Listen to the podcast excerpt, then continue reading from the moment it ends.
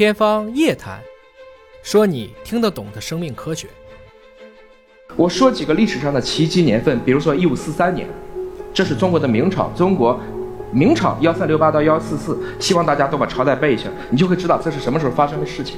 在一五四三年，哥白尼是他这一生的最后一年，在病榻上，他拿到了他即将要出版的《天球运行论》，说不是天体吗？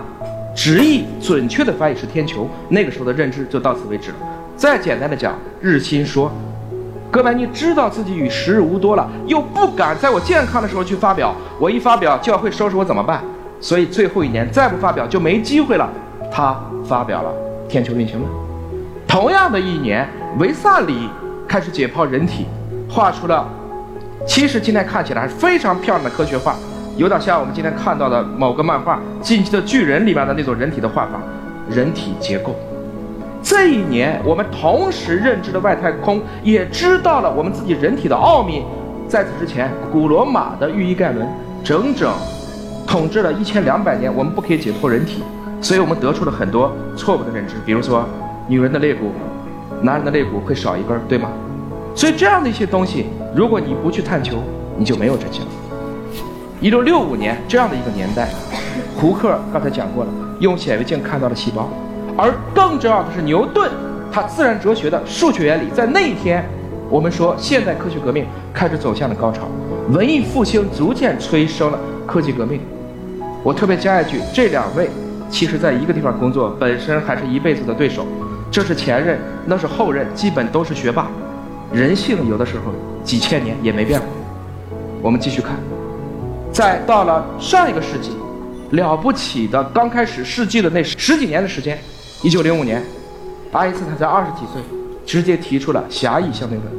一九零九年，哥本哈根大学约翰逊给出了一个指导了这个世纪的那个词儿 “gene” 基因，这写的多好！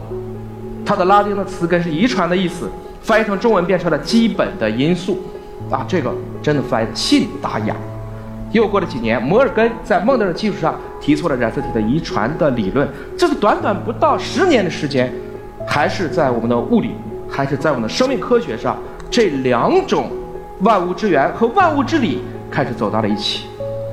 一九五三年，米勒开始通过模拟原始大气实验去论证了生命的起源。同一年，沃森和 Crick 发现了我们最重要的生命分子。DNA 双螺旋的结构，我们知道，原来我们的 DNA 它是一个双螺旋。明年是一个大年，因为2023年刚好是双螺旋发现七十周年。对我们这行的人来讲，更重要的是，沃森老爷子还在，九十五岁，所以出名要趁早。人家二十几岁就已经发现了双螺旋的结构，六二年就拿到了诺贝尔奖，啊，所以这真是一件非常有意思的事情。我这里特别要感谢一位女性，这两位老爷子能看到那张照片谁拍的？富兰克林，他拍的五十一号照片，堪称人类历史上最美的一张 X 光晶体衍射照片，给出了一个纯的 DNA 的照片。而这两位就是因为看着这张照片，启发他们拿到了双螺旋。那么富兰克林拿到了诺贝尔奖吗？没有。固然一个原因是他后来因为长期的从事放射性。物质的操作，他罹患了卵巢癌，很早就去世了。而那个时代，我们应该说对女性的科学家，应该说还是不足够的，具有相同的地位。啊，这样的一个问题，我今天看到已经越来越好了。五八年，杨振宁、李政道一起提出了宇称不守恒的定律。同一年，Crick，还是刚才那个 Crick，又把生命的中心法则，就生命的信息是怎么传递的，向前推了一步。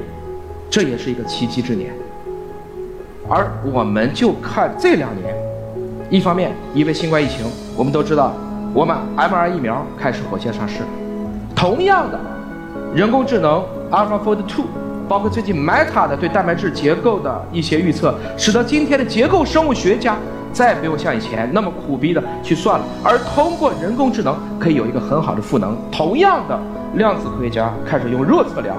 去改善量子计算，因为我们的人脑现在大概率看起来就是一台量子计算机。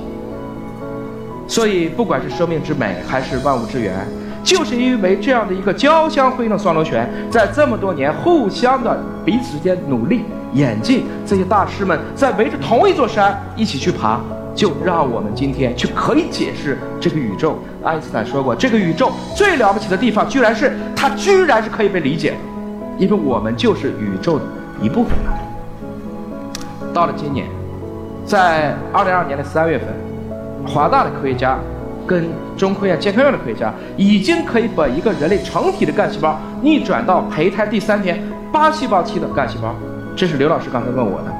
如果婴儿底再往下是啥？我们还可以胚胎底，我们还可以继续往下去到生命的起源。今年的七月份，韦伯望远镜可以替代哈勃望远镜在拉格朗日点开始工作了。八月份。英国的科学家第一次用了干细胞在体外可以去制作一个小胚胎了，小鼠啊，他用了人造子宫的技术，他用了干细胞团的技术，他没有用受精卵。我不知道这是不是对很多的女性会是一个福音，但我确定的是，因为早上我还在去珠海航展讨论太空的问题，人类如果终究有一天要成为多行星物种，在太空当中去延续生命，这样的技术我们已经要开始考虑了。当然。不要忘掉伦理。